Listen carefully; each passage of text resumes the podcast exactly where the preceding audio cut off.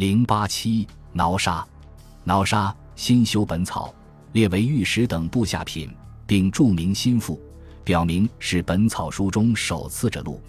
其文曰：挠沙味咸，苦辛，温，有毒，不宜多服。主积聚，破结血，烂胎，止痛，下气，疗咳嗽，速冷，去恶肉，生好肌，揉金银，可谓汗药。出西戎。形如蒲萧，光净者良。驴马药亦用之。唐以后，医书中挠砂较为常见，敦煌医方也有它的身影，应主要出自西域和粟特地区。P 三千九百三十为一册子本，据笔者考察，当属归义军时期。敦煌古一级考试教注者据文中避世字会，便认为仍是唐朝本，证据单薄，不可从。又。教主者将本件文书定名为“不知名药方第十种”，这种命名方式虽然是比较谨慎的做法，但实际上等于没有定名。根据本件装帧形式及收录的药方内容及性质，我认为则应该是一件民间记录的用于常见疾病及紧急救治的效验方手册。参照敦煌同类性质的文书题名，重新拟题为《杂疗病方药抄》一本。其中有另一首治胎衣不出方，挠沙二分，末和酒服之，利出。此方所用的正是挠沙破结血、烂胎的药性。至若其产地，新修本草只是笼统地说出西戎。挠沙在《隋书西域传》中称为挠沙，云康国秋辞所出。罗佛曾对挠沙做过考证，关于其名称，认为挠沙应来自康国语。可构拟为 Nava 或 Nafa，与波斯语 Naft 有关，可能源于先教经典 Avesta 的 Nata。薛爱华对挠沙也有论列，但基本不出罗佛所考。在通典中，挠沙是安西都护府的贡品，数量为五十斤，应出自安西四镇之一的秋子。此外，挠沙又名北庭沙、敌眼，种种线索。似乎都暗示挠沙可能由粟特商胡贩运至新疆，然后输入内地。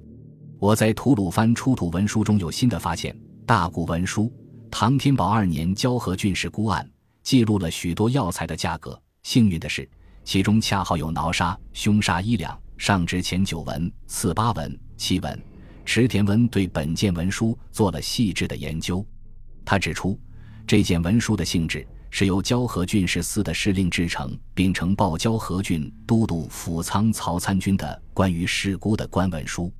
所谓事估，即市司的官吏每隔十日把市场上物品的物价各定为三等或九等记录下来，报送并保存于官府。经过详细的分析，他认为，除去由于受规定形式制约而产生的若干偏差和官文书难免的唐史之外，事故案是忠实的依据客观存在的实价而制定的，是反映了当时物价的真实情况的可以信赖的数据。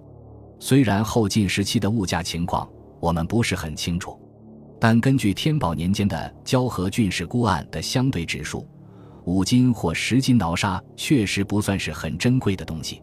那么，归义军不远万里，把这种本草书中列为下品，并且有一定毒性的矿物。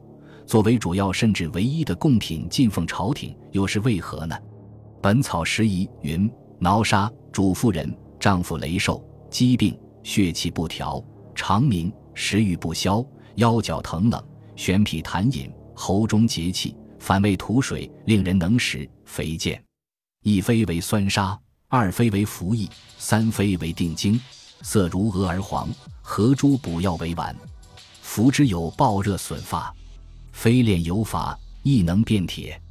又正类本草注引药性论云：挠沙有大毒，味姜水，济阳血，味酸咸，能消五斤八担，腐坏人肠胃，生食之，化人心为血。中者盐生绿豆汁，饮一二升解之。道门中有服炼法，能除冷病，大益阳实。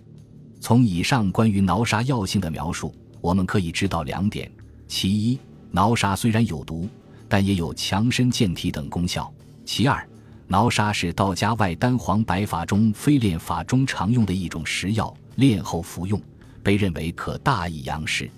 恐怕正是因为唐朝皇帝多好丹药，归义军才投其所好，把挠砂作为贡品。